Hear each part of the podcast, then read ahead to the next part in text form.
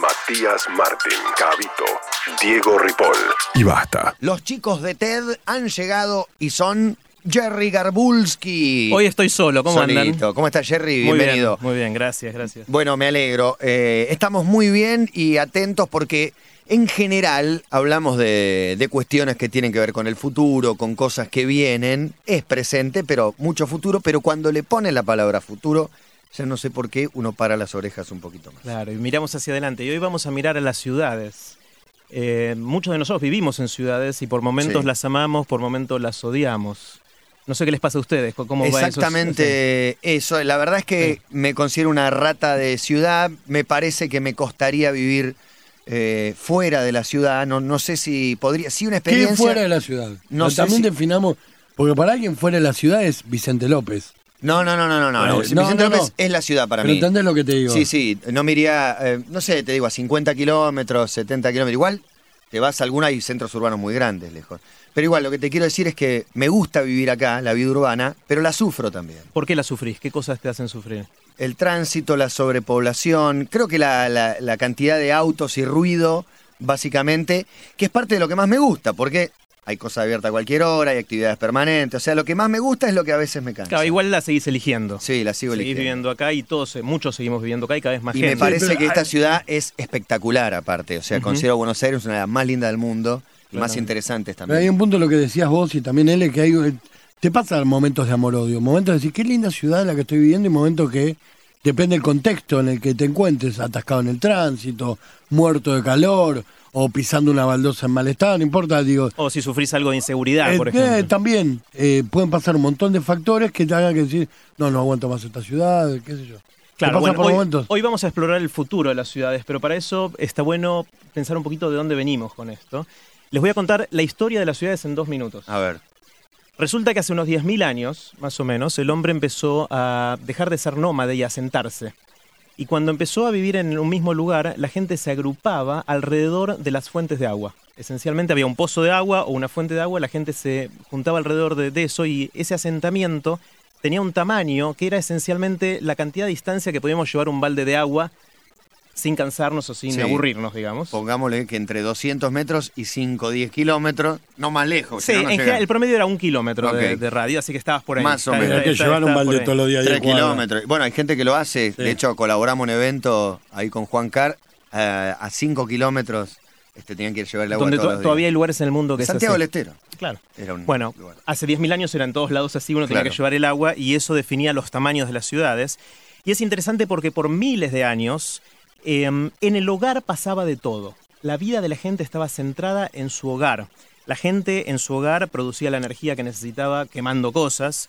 eh, trabajaba en su hogar, si era un artesano o era un herrero o era un sastre, trabajaba principalmente en Los su hogar oficios se desarrollaban en, las, en los las hogares. casas. La poca educación que había se la daban los padres a, a los hijos.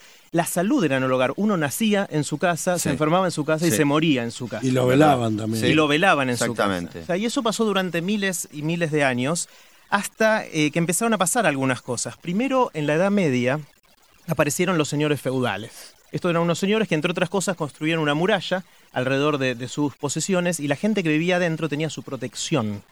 Entonces ya no era solamente el agua, sino sentirse protegido por alguien que tenía un ejército y que podía darle a alguien un poquito de seguridad. Y eso hizo que en la Edad Media la- las ciudades crecieran un poquito en tamaño. Pero el gran, gran cambio vino en la Revolución Industrial. Cuando aprendimos a hacer máquinas, la máquina de vapor principalmente que producía energía, eh, y aparecieron las fábricas, ya la gente empezaba a ir a trabajar a las fábricas. La energía no la tenías que producir necesariamente en tu casa. Empezaron a aparecer las escuelas, porque necesitaban formar a los empleados que después iban a ir a las fábricas, o a, la- a los obreros que iban a ir a las fábricas. Entonces uno ya no se educaba en su casa, sino que iba a la escuela. Aparecieron los hospitales, con lo cual uno empezó a nacer y a morir y a enfermarse en otros lugares. Y también empezaron a crecer las redes de transporte, tanto para el agua como las cloacas, como también para trenes y más tarde los, los autos. Entonces, lo que empezó a pasar en la revolución industrial, primero es que las ciudades crecieron un montón. Porque piensen que mientras que antes el médico tenía que ir a cada hogar, ahora el médico se pone al hospital y van todos hacia el médico. Claro. Entonces es, es mucho más eficiente en un montón de dimensiones. También es mucho más barato producir energía para un montón de gente que cada uno tenga que producirla en su casa. Y lo otro que empezó a pasar es que la gente dejó de pasar tanto tiempo en sus casas. Claro. Si tenía que ir a la escuela, al, Al trabajo, trabajo, al al hospital. hospital, eh, empezó a dejar sus hogares. Eh, y entonces la- las ciudades crecieron muchísimo más. Esto permitió, ya no con la lógica de- del pozo de agua, sino con las fábricas, la energía y el transporte, que las ciudades crecieron un montón. A partir de la revolución industrial se da el gran salto en tamaño. Y es interesante porque eso, entre otras cosas, también causó las grandes epidemias. Si uno piensa, en, en- ya en la época feudal eh, estuvo la peste bubónica, que eso fue allá por Sí. el año 1338, más o menos empezó, eh, y ahí se murieron 100 millones de personas, una barbaridad de gente, y de hecho mucha gente empezó a abandonar las ciudades feudales o los pueblos feudales por miedo a contagiarse. 100 Y millones de personas, perdóname, en un momento que no era la población del mundo, era Eso muy- podía ser el 10 o el 20% de todo el mundo. Exactamente. Con lo cual varios amigos se mueren, digamos, Sí, todos los eso, días. eso quería Eh, fue terrible. Pero ya acercándonos más al, al presente, en, al principio del siglo pasado, entre 1918 y 1920, hubo una pandemia de gripe. Una pandemia es cuando tenés una epidemia que se esparce por todo el mundo, esencialmente, de gripe que mató a 75 millones de personas en todo el mundo. Qué bárbaro. Un- La, eh, la la última pandemia fue gripe A. eh, ¿Cuántos murieron? ¿14? Sí, O- poquitos, o- digamos, o- comparado con eso. Pero, sí. Bueno, pero hay pandemias. ¿Por, o sea, por qué se la llamó pandemia? El SIDA es un- una pandemia también. Sí. Eh, el SIDA ya, ya tomó más de 25 millones de vidas desde 1981 hasta, hasta este momento. Pero acá estamos hablando de 75 millones con una población mundial. de, un, de 1.500 millones, con lo cual era una fracción importante de todo el mundo. De hecho, de, de ese 1.500 millones de habitantes, un tercio, es decir, 500 millones, se agarraron la gripe. Claro. No se murieron todos, se murieron un 15% más o menos, que son esos 75 millones, pero fue terrible. Qué. Fue terrible y fue hace menos de 100 años. Claro. O sea, no es que hace tanto de eso. Y eso en gran parte es por culpa de las ciudades. ¿Por qué? Porque la ciudad es el lugar donde la gente se contagia. Si la gente vive lejos una de la otra, es muy difícil contagiar a mucha gente. En una ciudad, si vos estás enfermo, podés contagiar a un montón de gente. Exacto. En cambio, en un pueblito lejano o en el medio del campo, solo. a lo sumo A tu a familia. tu familia, digamos. Y no, no- no crece y no se transforma en una pandemia global como estos casos, ¿no? Acá se da un- una paradoja interesante. Y es que algunos historiadores están preguntando por qué es que Europa conquistó América y no al revés. Ajá, ¿Por qué se desarrolló antes? Me gusta que para entender el futuro de las ciudades Hay tenemos que, conocer el pasado y entenderlo. Totalmente. Resu- Hay una teoría que dice que en Europa, estando mucho más urbanizada, es decir, la gente en Europa vivía ya más en ciudades Claro, en América sí. que los indios en América, habían tenido muchas de estas enfermedades y habían desarrollado anticuerpos. La gente que sobrevivía a estas enfermedades típicamente era la gente que tenía anticuerpos naturalmente o genéticamente y eso lo traspasaba a su descendencia. Mientras que en América no habían venido todavía estas enfermedades y no habían desarrollado esta inmunología o esta forma de defenderse. Entonces parece que gran parte de los muertos que hubo en América cuando vinieron los europeos fue antes de que hubiera guerras. Ajá. Fue antes de que hubiera enfermedades. matanzas. A ver, para ver si entiendo. eh, ¿Europa se desarrolla antes eh, que nosotros? Porque habitantes había en los dos continentes. Claro, pero en Europa todo el sistema feudal y las ciudades crecieron más fuertemente que los indios, que los aztecas, los incas, los mayas, que tenían obviamente asentamientos, pero no tan masivas ni tan densas como ya eran en Europa. Ajá. Y en Europa sucedieron estas grandes enfermedades que mataron a un montón de gente, pero dejaron a los que sobrevivían más fuertes. Y cuando esos atacaron América, parece, es, O es debatible. conquistaron o todavía. vinieron, sí, obviamente. Lo Eh, comenté el otro día yo acá, cuando hice el, eh, que- la caminata con un guía por en la, en las ruinas de Tulum, sobre todo, te cuentan que una de, lo- de, de la- de las causas por las cuales empezaron a desaparecer los mayas, los incas, tuvieron que, los aztecas tuvieron que ver con enfermedades. Exactamente, que Con las impor- gripes, importadas con- de Europa. claro, exacto. Exactamente. Entonces, eso fue mucho más efectivo que un ejército, que el armamento, etcétera. ¿no? Entonces, es, uno dice, bueno, qué lástima que toda esa gente murió, pero gracias a eso pudieron eh, las siguientes generaciones eh, tener otras características. ¿no? Eh, hay dos charlas de TED que voy a citar en este momento que hablan de todo esto. Las pueden ver en core.to barra ciudades. Cor.to barra ciudades. barra Ahí, pueden ver eh, los links, a los enlaces a todas las charlas que vamos a ir mencionando. Hay dos charlas de TED ahí que hablan de, de todo esto sobre las ciudades que son apasionantes y tienen mucho más detalles. Entonces, eso fue la historia de las ciudades. Obviamente hiper simplificada y, y- y muy rápido. Hablemos del presente de las ciudades. Hoy, más de la mitad de la gente en el mundo vive en grandes ciudades. Como comparación, en 1800 era el 4% de la gente que vivía en ciudades. Todavía la gente vivía principalmente en pueblitos y en el campo, donde requería, donde hacía falta su trabajo principalmente. Y la, y la tendencia es que van a seguir aumentando las megalópolis. Totalmente. Le- Les cuento algunos datos. Por ejemplo, las ciudades más ¿Saben cuál es la ciudad más grande del mundo hoy? Pienso que debe ser una en China, pero no lo sé. Es en Japón, es el complejo Tokio sumado a Yokohama, que es otra ciudad que ha es el tema. Las ciudades que están a 300 son las kilómetros de sí. distancia, de golpe no hay distancia. Es, Y, no sé, Buenos Aires a Rosario es una sola ciudad. La Plata, Rosario, más o menos va a ser una ciudad. En algún momento sí. Y sí. Eh, y eso es lo que está pasando en Tokio. Tokio tiene 37 millones de habitantes. Bestial. 37. Sí, Tal vez por ahí no tanto la extensión, sino para arriba. De todo, es una densidad increíble. La gente está muy, muy junta ahí. Lo mismo pasa en Yakarta, que es en Indonesia, que tiene 26 millones. Yakarta nada más. Y un poblada. sí. Eh, y un montón de otras ciudades hasta llegar a, a Buenos Aires, que es la número 20 del mundo. Buenos Aires es la 20. Antes de Buenos Aires están San Pablo, México DF, que son, son más grandes que Buenos Aires. En eh, Sudamérica. Nueva York. Bueno, no, no Eh, Sudamérica, México. Sí, Y, No. y uno se puede preguntar qué está pasando con las ciudades. ¿Crecen mucho las ciudades grandes o crecen más las ciudades chiquitas? Les cuento cómo es en Argentina. Si miramos y comparamos los censos del 91 y del 2010, es decir, un periodo más o menos de 20 años, si uno mira la ciudad autónoma de Buenos Aires, limitada por la General Paz, eh, se achicó. Porque ya no entra mucho más gente y gran parte del crecimiento viene en el Gran Buenos Aires. De hecho, cuando se hacen los censos, se, se descubre que la población es estable y hasta bajó un poquitito. Exactamente, en 20 años bajó un 3%. Es un poquitito, está más o menos en 3 millones de habitantes, eh, pero ya no crece mucho más la ciudad de Buenos Aires. Pero si uno toma todo el conurbano, es decir, llegando hasta los partidos de- del Gran Buenos Aires, eso sí creció un 17% en los últimos 20 años y ya está en 13 millones. O sea, bueno, Ciudad Autónoma de Buenos Aires más el Gran Buenos Aires es una de el las primer ciudades- cordón interurbano, primero y segundo cordón Son primero y segundo, exacto, hasta Tigre, digamos, para el norte. claro. Eh, um, sí, y, y si uno mira las otras ciudades, las, las más grandes de Argentina también crecen entre un 10, 15, 20%, como Córdoba, Rosario, Tucumán. Si uno va a las ciudades un poco más chicas, como Paraná, Posadas, Comodoro Rivadavia, etcétera, esas crecen más, crecen al 50% en estos 20 años. Es decir, que las ciudades más chicas son las que están más las que están creciendo más en forma porcentual, obviamente. más ¿no? posibilidades de crecimiento. tienen más posibilidades de crecimiento.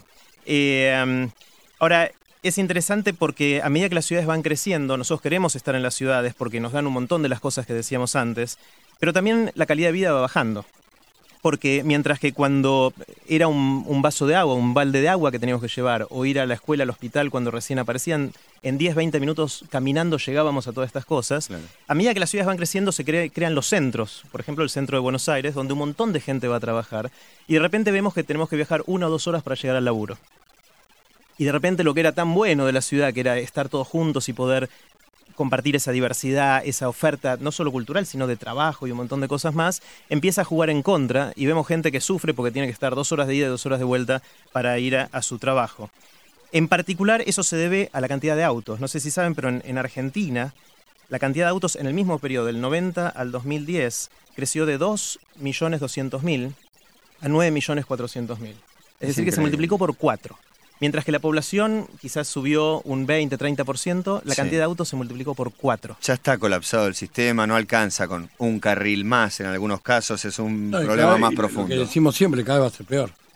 Cada vez va a No lo debemos solucionar. A menos que empecemos, que siempre amagamos con hacerlo y nunca lo hacemos, descentralizar un poco esto que vos decías, de sacar el ojo de agua que tenemos en el centro y ponerlo en otro lado. Bueno, ahora vamos a hablar un poco de- enseguida del futuro y de qué soluciones puede haber, pero hay una historia que, que Santi me contó, que yo no la conocía, que me parece súper divertida, de esto de que hoy Buenos Aires lo vemos como una sola ciudad, pero en realidad no era una sola ciudad. Eh, Palermo y Retiro en su momento estaban separadas por campos y cada una tenía asentamientos. sí, eran sí. pequeñas ciudades que Barranca después de fueron- Belgrano eran- eran totalmente distintas. Caballito también. Sí. Y hay una historia que tiene que ver con el barrio de la radio, eh, que es interesante. Hay, hay un señor que se llama Miguel Cané, que escribió un libro que se llama Juvenilia, que me hicieron leer en el secundario. Conocido, A todos. Eh, Ah, mira. Santi se lo acordaba bien porque Miguel Cané entiendo que fue al Buenos Aires, que fue el colegio que, que fue Santi, y, y me contó Santi la historia eh, en el cual muchos de los alumnos del Buenos Aires en esa época eran pupilos. Ajá. Eh, y entonces cuando venían las vacaciones, muchos se volvían a su casa, pero los que vivían en el interior no se iban a su casa, sino que iban a pasar el verano a una chacra, una chacra que la llamaban la chacra de los colegiales, porque eh, era ahí donde iban a pasar el tiempo los colegiales, y resulta que quedan lo que hoy es Chacarita y colegiales.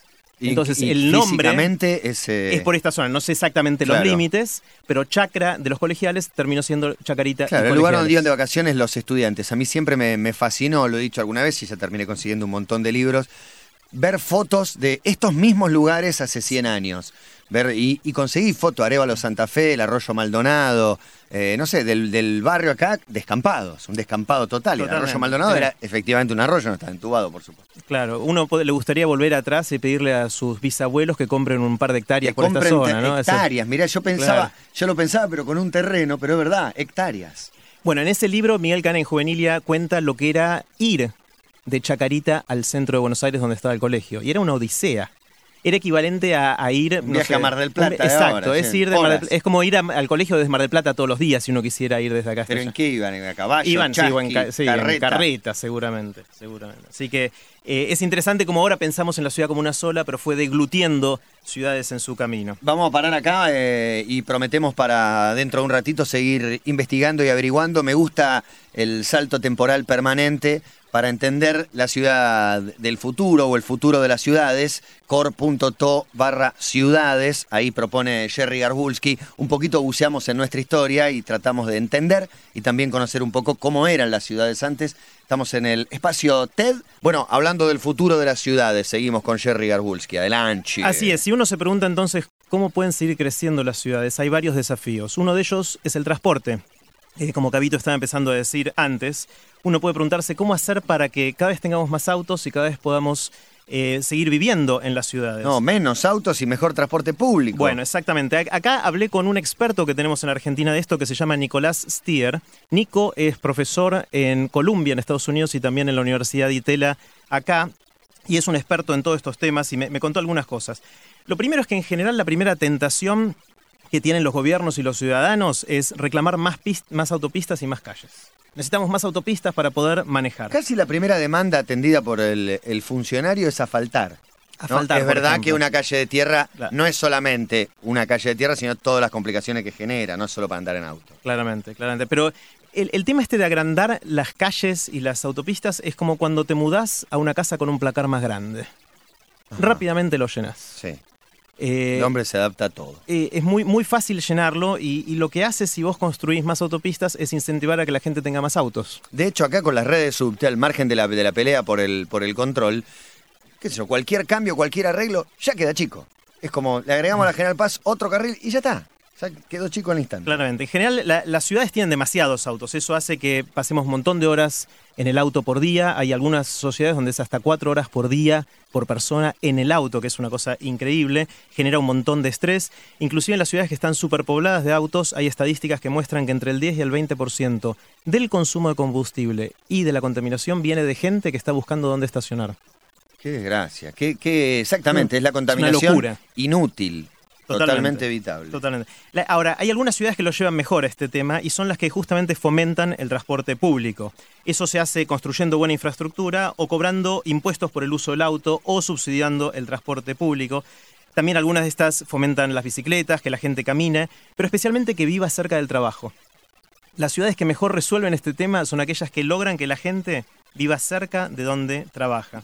Es interesante porque hay una lógica por la cual el gobierno debiera invertir en transporte público porque eso libera la circulación y la fluidez de la ciudad en un montón de otras dimensiones que genera más actividad económica y que después le reporta más impuestos al, al Estado. Claro. Y de esa manera debiera poder financiar subsidios o construcción de infraestructura Uno lo ve de servicio público. ¿no? En, en Europa, sobre todo en Estados Unidos, hay un culto a la- a la- al asfalto y al auto y a la, y a la vida urbana este, arriba del auto. Pero en Europa, que son lugares más chiquitos, la gente tiene un auto, solo que para laburar no lo usa. Lo usa para ir de viaje, para, no sé, el fin de semana. Quizás la, la ciudad que es eh, el paradigma del auto es Los Ángeles. En Los Ángeles no podés hacer nada si no tenés auto. Nada. En la mayoría de las ciudades de Estados Unidos no tenés nada. Hablamos con Luis Faescola la otra vez y dice, tengo una plaza como a tres cuadras, que no es una plaza, un pedacito verde, que a veces lo llevo a mis hijos, pero si no, hasta para ir a la plaza más cercana voy en auto. que ir en auto. No hay veredas en muchas No hay veredas. No hay dónde caminar siquiera.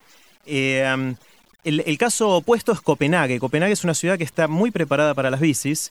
En Copenhague, casi la mitad de los trayectos que hacen la gente para trasladarse es en bici. Qué bueno, igual que Ámsterdam y otras Ámsterdam también. Sí. Eh, son ciudades en esa zona de Europa que lideran todo esto. Ahora en Buenos Aires están pasando algunas cosas. Hay muchas empresas que se están mudando del centro a otros lugares, a Palermo, a Belgrano, al corredor de la Panamericana, a Parque Dentro de la ciudad, es verdad, la zona de Núñez se convierte en una zona de, de muchos edificios de oficinas. Y hay gente que está también, y hay empresas también, perdona que me meta, que está fomentando que sus empleados vayan en bici regalándole las bicis o regalándole los cascos. Este, A mí me gusta la, la idea de que haya más bicis, la verdad, y las bicisendas me encantan. Sí, Y las bicisendas son la incipientes acá, eh, son de los últimos años, ya hay bastantes, pero todavía no hace Es que nuevo, la gente... es nuevo. Pero se ve, se ve, y ahora a, a medida que venga la primavera y el buen clima, creo que se va a multiplicar. la Claro, y se está sumando, hay varias movidas que están fomentando el uso de la bicicleta, Sí. tanto privadas como estatales, como de movimientos sin fines de lucro, Y que- aparte, pro- probándolo, uno se da cuenta que no es tan terrible y que se puede y que está bueno. Inclusive el- el- la vida se fue descentralizando dentro de Buenos Aires, los, los EGPs, donde uno pudiera hacer eh, trámites, antes tenía que ir al centro para hacer todos los trámites, ahora puede hacerlo en cada una de sus comunas, Yo quiero sacar, Jerry, no sé, tribunales o casa de gobierno, no, no sé. ponerlos como- en otros lados. Poder político. A mí la de Vietman, ya sé, hay cosas más importantes en que gastar la plata, pero descentralizar también es sacar, no sé, 300 mil, 500 mil, no sé, un, un número importante de gente que, que labura y está concentrado en otro lado. Bueno, para eso hay que crear los incentivos, también hay que crear el transporte. Eh, hay dos casos muy interesantes que son los de Curitiba y de Río de Janeiro, donde hicieron cosas muy interesantes con el transporte público. Y hay charlas de, TED del actual intendente de Río y del ex intendente de Curitiba, que se llama Jaime Lerner, eh, que están también en core.to barra ciudades. Si quieren verlas, son muy buenas y cuentan cómo en esas dos ciudades hicieron innovaciones eh, muy interesantes. La otra cosa que puede ayudar con el transporte es el uso compartido de las distintas formas de, de locomoción.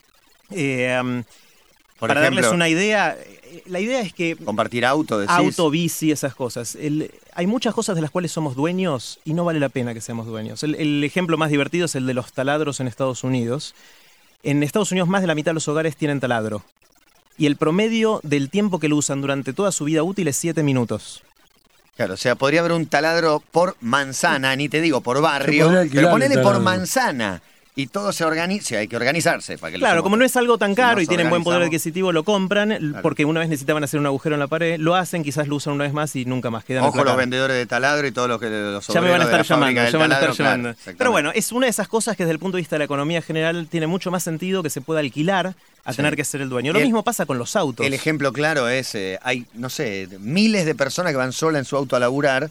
¿Cómo es que se llamaba esto? El pooling que Carpooling se le sí, dice en inglés, o, compartir el auto en Compartir el auto, sí. De hecho, esa es otra de las movidas. Eh, hay varios sitios de acá que en Argentina que surgieron en los últimos meses, muy recientes. A pesar del miedo, la inseguridad. que fomentan creció. hacer eso. De hecho, para TDX Río de la Plata, que es la semana que viene, vamos a tener un sistema de carpooling. Los que quieran compartir el auto van a poder hacerlo en un sitio especialmente diseñado para, Qué bueno. para encontrarse desde dónde vas, hasta dónde vas, a qué hora quieres ir, etcétera. Eh, y dado que todos van a TDX Río de la Plata, pueden aprovechar y, y contar ideas interesantes durante, durante el viaje. Uno, se estima que si uno logra tener sistemas compartidos de autos, cada auto lo podría usar cuatro veces la cantidad de personas que lo usa ahora. Es decir, en vez de una persona un auto, cuatro personas un auto y, buscar formas de compartirlo. Así como hay bicis que uno puede sacar, ya acá en, en Buenos Aires también, pero muchas ciudades del mundo, uno puede tener un sistema que muchas veces es municipal, pero a veces es privado, en el cual uno alquila una bici y la deja en otro lugar. Eh, lo mismo se pueden hacer con autos. Y ya empieza a haber algunos de estos sistemas donde uno alquila el auto por hora, esencialmente, y lo puede dejar desde la esquina de su casa hasta la esquina del trabajo y lo deja en algún lugar ahí Mirá para que otra persona lo, los agarre. Vivo Ahí- en Saavedra, te lo dejo en San Telmo, que está mi trabajo ahí. Claro, y si alguien lo necesita para ir de San Telmo a otro lugar, lo va a estar usando para que no quede estacionado. De esa manera tenemos menos autos, los usamos más tiempo y es Sí. mucho más eficiente. Igual me quedo con la otra del futuro que había dicho Santi Bilinkis, que le decís, eh, volvé a casa. Volvé a casa y, se auto- maneja sola. Bueno, esa es otra, otra de las innovaciones tecnológicas que viene, que son los autos autónomos, que van a ayudar mucho también. Está todo el tema también de la, de la tecnología, cómo podemos utilizar todos los, los sistemas de GPS para tener información en tiempo real sobre el, el tránsito. Es decir, que eh, cuando yo pongo el GPS no solo me diga este es el camino más corto, sino este es el camino que a esta hora, por el tránsito que hay, te va a llevar menos tiempo para llegar. Ya, ¿eh? En Estados Unidos lo están esto- empezando acá a hacer, acá, Acá todavía no. no hay información Claro. del tránsito en tiempo real. Aparte de las protestas y, y demás cortes de calle, a veces, de hecho, la, cuando están arreglando, no sé, por ahí en otros países se ve que te dicen, a partir de la semana que viene vamos a arreglar acá, acá te encontrás con un cartel de frente que no, no se explica, te dice doblá. Claro, y claro. un nudo Ahora, esta información podría estar incluyendo piquetes y, y problemas con semáforos o, Sí. demo- o manifestaciones Y si realmente en sube tiempo real. En tiempo real, Alguien la sube. Hoy, hoy tenemos todo un GPS en el bolsillo. Si esa información de GPS estuviera activada y mandando información Sí. de qué, cuán- cuánto se está moviendo cada auto, rápidamente podríamos el tenerlo. GPS en el bolsillo es el teléfono que tenemos que ya cuando hay cuando tiene que intervenir la justicia, se fija en el teléfono, hace falta que tenga un smartphone y saben a dónde estaba según la antena que captaba tu señal. Bueno, hay un auto muy divertido que están desarrollando en, en Estados Unidos, en el MIT, que es una de las universidades más tecnológicas de, de Estados Unidos, que es muy divertido. Es un auto como el Smart o el Mini, que son estos autos chiquititos. Sí, ¿Está pero, enchufado? aparte de estar enchufado, cuando lo estacionás se pliega. ¿Cómo? Se pliega de forma tal que las ruedas de adelante y las de atrás se juntan. Es decir, el auto Tipo rota, acordeón. Es, es rota y se pone vertical. Ah, es un auto ok. chiquitito, ¿no? Se pone Claro, sí, vertical. tipo el Smart de tamaño, una cosa Sí, así. antes de plegar. Cuando es plegado, es muy chiquitito, porque pens- agarrar el Smart y poner la rueda de adelante y la de atrás juntas. Eso es un karting. Es, es casi un karting y es muy divertido porque cuando está plegado, uno para entrar al auto casi que entra parado al auto y cuando se sienta, el auto Baja. y, y de repente queda algo muy parecido al Smart o al, al Muy pantera ¿no? rosa. Es muy Pantera Rosa, es un auto que ocuparía un séptimo del espacio que ocupan los autos actuales para estacionar, con lo cual obviamente eso también puede ayudar, sobre todo si lo vamos a compartir ese Sí, auto. ¿no? Otro de los, de los grandes problemas, ¿no? El, el estacionamiento. No tiene lógica que se multiplica el parque automotor y cada vez hay menos lugares para. Bueno, cada vez hay menos garajes para poner un no hay edificio. lugar, y pues no hay lugar. O sea, en el No, centro pero, pero aparte, hay me- aparte de que no hay Menos lugar. todavía. Claro, los, no sé, si había 50 y 30, qué sé yo. Bueno, eh, en resumen, para que las ciudades sean sustentables desde el punto de vista del transporte, hay que fomentar las bicis, caminar, que uno viva cerca del trabajo, que haya transporte público. y tratar de minimizar la cantidad de autos que usamos y si los usamos que sean que contaminen menos, más chiquitos, compartidos, etcétera. Todo eso suma, aporta. Claramente, no tanto construir nuevas autopistas. Segundo gran desafío para las ciudades del futuro es el hogar. ¿Cómo vamos a vivir en, en las ciudades del futuro? Y una de las cosas que nos está dando la tecnología ahora es la posibilidad de trabajar desde casa. Ajá. Mucho, cada vez Mucho. más. Hay tele, se llama telepresencia. Es la posibilidad de uno sentarse con su computadora y a través del acceso a Internet, puede, a través de videoconferencia o el uso del email o distintas herramientas, interactuar como si estuviera en su trabajo. Y eso hace que mucha gente ya pase algunos días por semana desde su casa. Hay empresas que lo fomentan, de hecho el estilo de vida de la gente es mejor, pueden retener más a la gente que trabaja en la empresa y son más efectivos, están más descansados, más motivados, etc.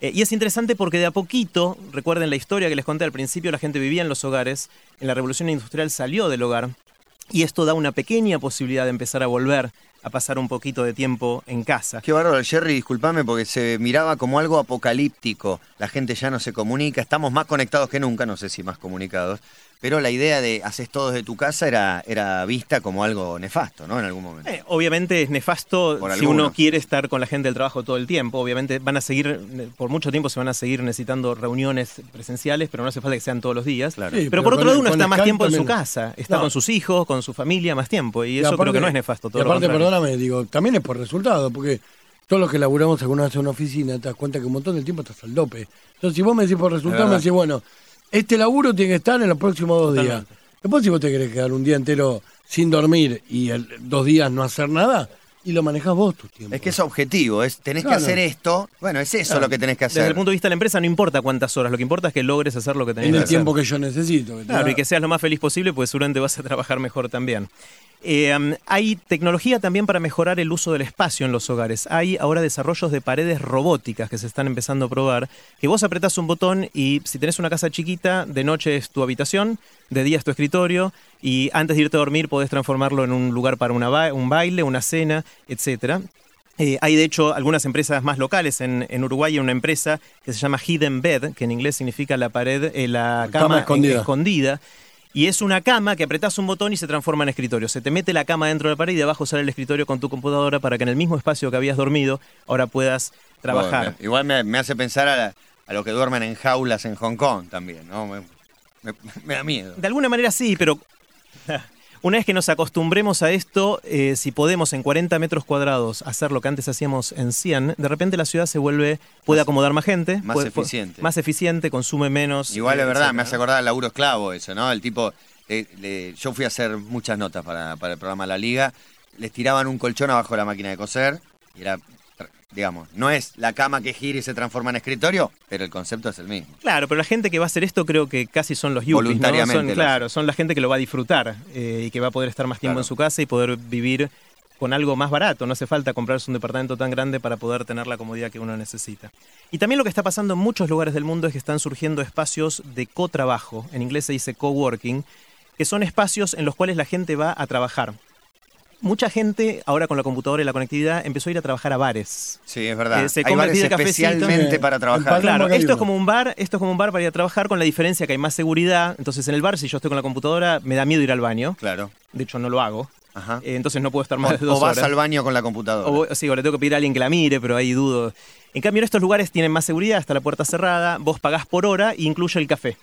Entonces es un modelo parecido a eso y acá en, en Sí. Argentina hay unos La cuantos. reunión de TED de joven se hizo en uno de estos lugares. ¿Cómo Exactamente. se llamaba? No Eh, hay- nombre. sí, hay, hay varios. Hay Uno varios. es Urban Station, Area 3, Workstation. Todos esos son lugares que están haciendo esto y de hecho son lugares muy atractivos para empezar a cambiar un poquito el, el estilo de vida. ¿no?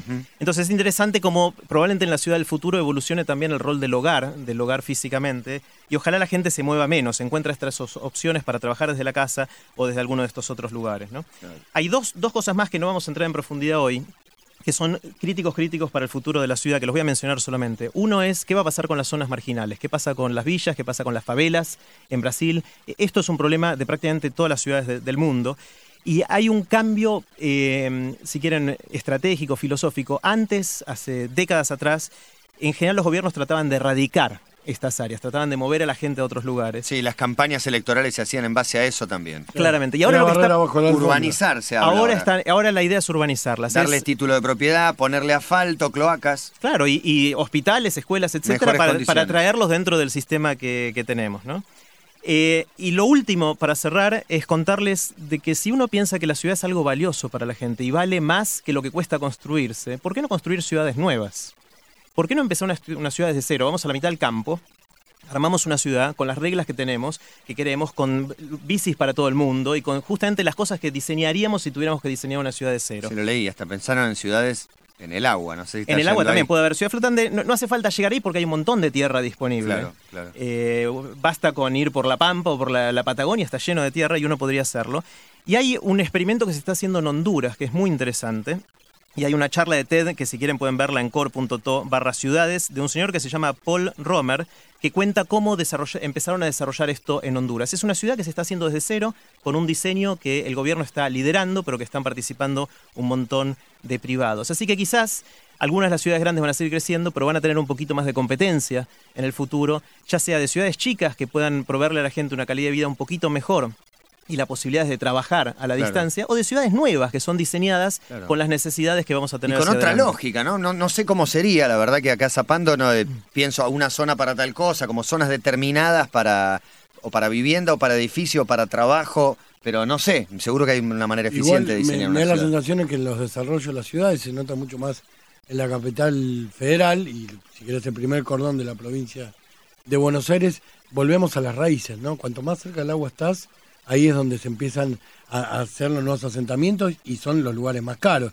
Fíjate todos los lugares que le empezamos a ganar al río es para construir y para empezar a mirar un poquito donde está cerca el agua. Cuando estás en estos barrios cerrados, los que están alrededor de las lagunas, esos terrenos son los que primero se ocupan y los que salen más caros que el resto. Así que nos sigue gustando el agua. Nos sigue gustando el agua, eso quería decir. Así es, así es. Así que esto es simplemente una ventanita hacia el futuro de las ciudades para explorar un poco nuestro propio futuro. Montones de mensajes. eh, miren, Sincropool es muy bueno para la gente que va a trabajar al mismo lugar, por ejemplo, dice María. Transporte en Curitiba estuve hace dos años. El transporte es impecable. Las paradas son similares a las del Metrobús, pero están cerradas tipo tubo. Es seguro, rapidísimo y tiene un coste, un costo muy acorde, dice Federico.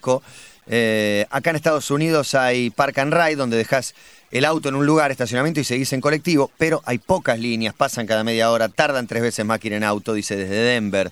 Bueno, GPS en celular mata batería, dicen otros. Hay cientos y cientos de, Es verdad eso. de, de mensajes hablando de las, de las ciudades. Súper interesante, Jerry, una vez más, para pensar eh, los nuevos desafíos que traen las, las eh, nuevas urbanizaciones o las viejas, las de siempre, y cómo se adaptan a, los nuevos desafíos. Así es, y les recuerdo que la semana que viene se viene TDX Río de la Plata, es el miércoles 24 de octubre. Eh, lo pueden ver en vivo en tdxriodelaplata.org. Eh, quedan poquitas eh, entradas disponibles que estamos asignando por sorteo, haciendo algunos juegos en Facebook. Si entran a Facebook a TDX Río de la Plata o por Twitter en arroba TDXR de la P, eh, pueden participar de estos juegos para conseguir las últimas entradas disponibles para el evento. Gracias, Jerry. Una vez más, eh, hasta acá, TEDx en Basta. Hacemos la tanda y seguimos. Matías Martín, Cabito, Diego Ripoll y basta.